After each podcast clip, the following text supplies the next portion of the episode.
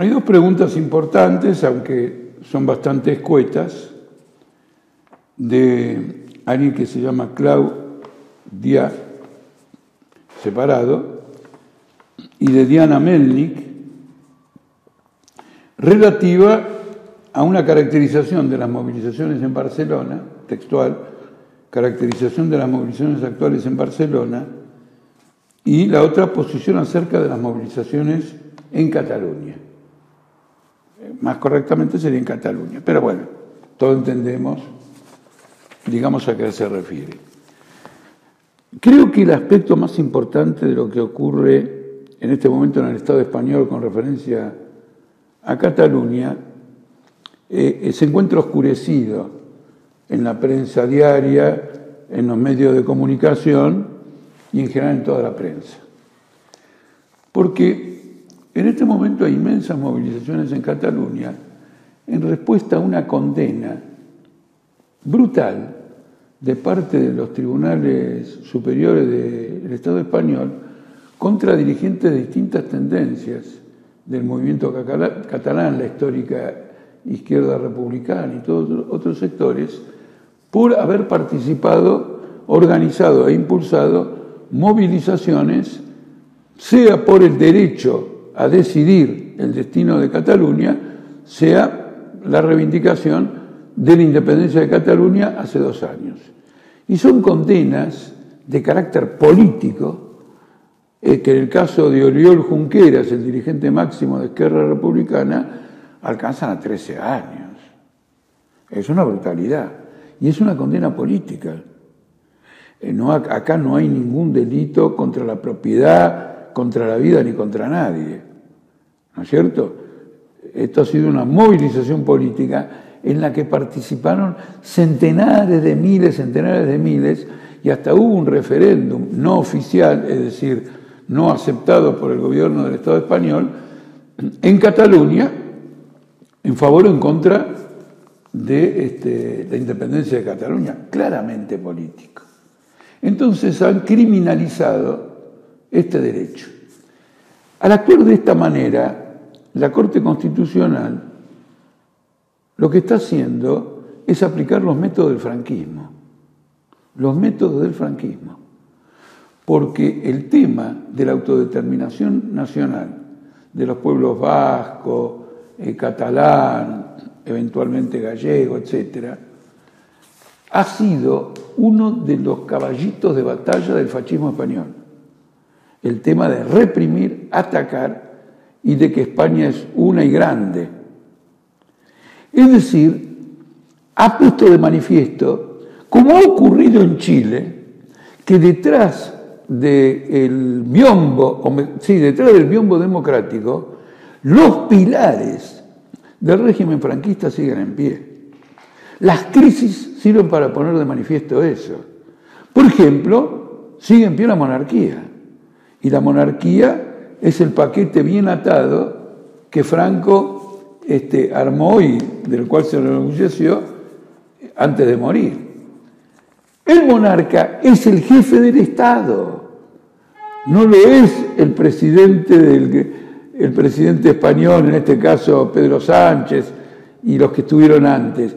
Es el jefe del Estado que también es el jefe de las Fuerzas Armadas. Es decir, que los resortes del monopolio fundamental del Estado están en manos de la monarquía.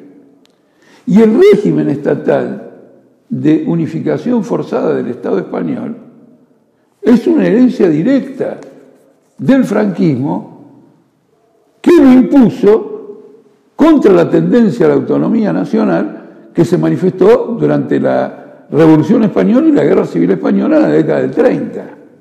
Esto es lo que se ha puesto de manifiesto en esta crisis. Por eso es una crisis política enorme y profunda.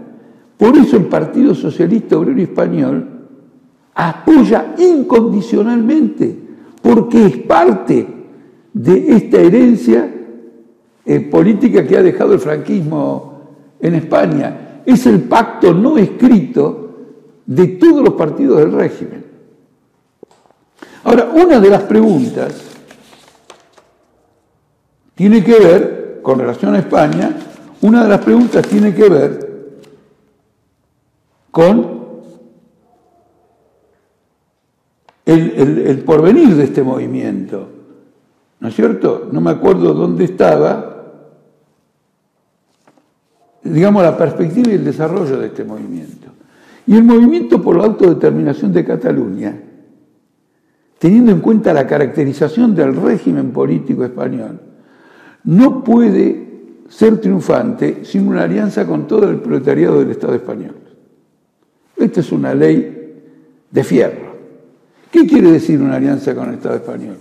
Quiere decir colocar la perspectiva de la autodeterminación y la independencia de Cataluña en el marco de una federación de pueblos ibéricos, donde las distintas nacionalidades gocen de la libertad absoluta sin dividir al conjunto de la clase obrera del Estado español, sin producir una fragmentación nacional, estatal, de la clase obrera, que es la palanca revolucionaria en España y en cualquier lugar, capaz de transformar el orden de cosas bajo el capitalismo. Lejos de esto, siguiendo desde Argentina, de Buenos Aires, las declaraciones que van haciendo algunos dirigentes del Estado catalán, por ejemplo, el presidente actual, creo que se llama Torra, llaman a disminuir, a, aflojar el movimiento, a buscar por las vías de negociaciones y por otro tipo de presiones una perspectiva de libertad para todos estos detenidos que ahora se encuentran condenados. Es indudable que la condena es este, convertir a Cataluña el propósito es convertir a Cataluña en un rehén del Estado español. Te portás bien, voy a ver si te libero a tus dirigentes. Te portás mal, esta condena la voy a aplicar con mayor fuerza en el futuro, te voy a aislar políticamente, cuento con el apoyo de la Unión Europea, dice el régimen este, del Estado español, y entonces, digamos, vas a ser derrotado. La unión de las nacionalidades de España y el planteo de una federación de pueblos ibéricos es absolutamente esencial. La clase obrera, la en Cataluña va detrás del movimiento nacionalista, que no está orientado a esta unificación política que no significa resignar absolutamente nada en la autodeterminación de Cataluña y en la voluntad de independencia que pueda llegar a expresar o que exprese o que ya expresó la mayoría del pueblo catalán, sino constituir una federación de pueblos ibéricos que naturalmente, dirigido por las clases populares, va a ser una federación socialista de pueblos ibéricos.